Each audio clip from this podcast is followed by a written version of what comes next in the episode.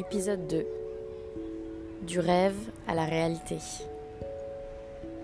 Les rêves. Les rêves sont souvent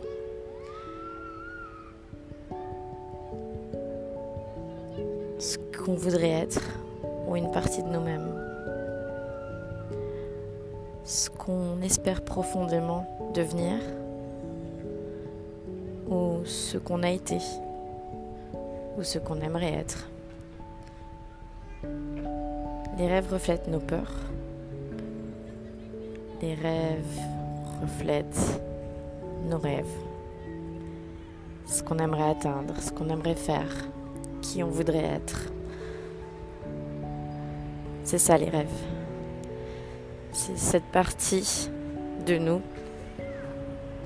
ce subconscient, cet enfant intérieur qui s'éveille quand on s'endort.